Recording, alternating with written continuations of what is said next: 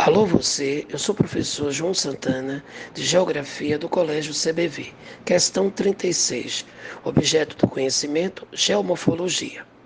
A questão apresenta uma figura onde nela está representado um vale fluvial de um rio meandrante e às margens deste vale nós temos dois centros dispersores de água mamelonar a questão apresenta cinco itens e pede para que o aluno busque o que é correto.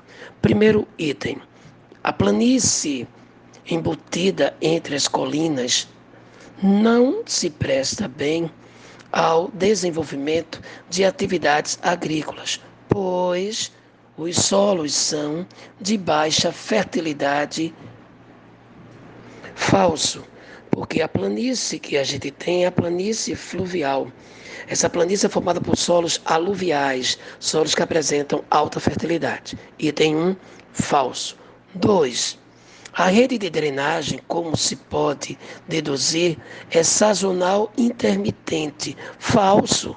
Se a gente tem um topo das montanhas de pico arredondado, meia laranja, isso mostra que a região é bastante úmida e não de um comportamento sazonal pluvial. Item 2, falso.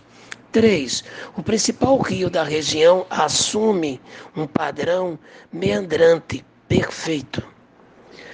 Item 4. A cobertura vegetal que reveste boa parte da vertente intensifica consideravelmente um processo denominado assoreamento fluvial. Falso, a vegetação impede o processo de erosão laminar. Item 5.